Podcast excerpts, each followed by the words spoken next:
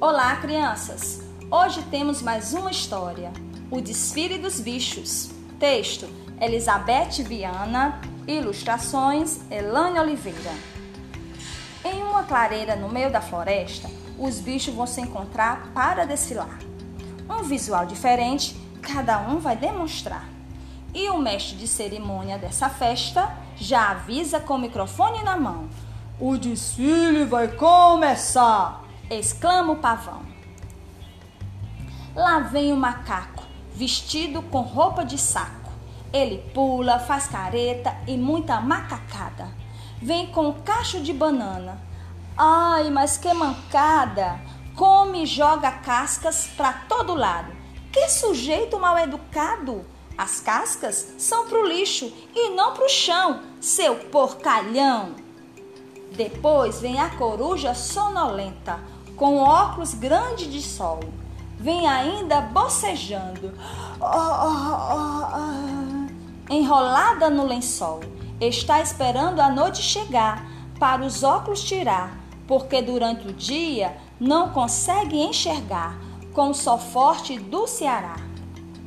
Desfilando de mansinho, lá vem a jaguatirica, com a saia de chita, vem toda enfeitada, no pescoço uma fita amarelada amarrada, espera ser aplaudida por toda a bicharada.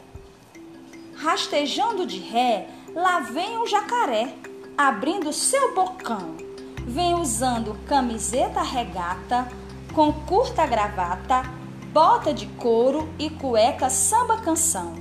Quanta inovação! A garça ficou sem graça quando viu o jacaré com medo de ser devorada, deu logo no pé. Agora, vestida com saia de flores, com pétalas de muitos tamanhos e cores, a pequena cobra coral desfila seu olhar fatal, seu visual listrado e floral, até que não ficou mal.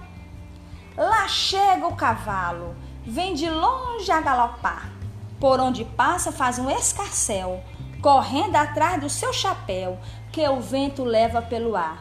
Desse jeito, como vai desfilar? O gambá veio ao evento vestido de pijama. Ainda não se asseou desde que desceu da cama. A organização decidiu: ele só vai desfilar quando um bom banho tomar. No desfile o preá foi confundido com o rato que roeu a roupa de Lampião. Ficou tão ofendido com aquela acusação que foi reclamar para o misterioso pavão. O desfile terminou com o rouco do trovão. A bicharada se espalhou na maior agitação.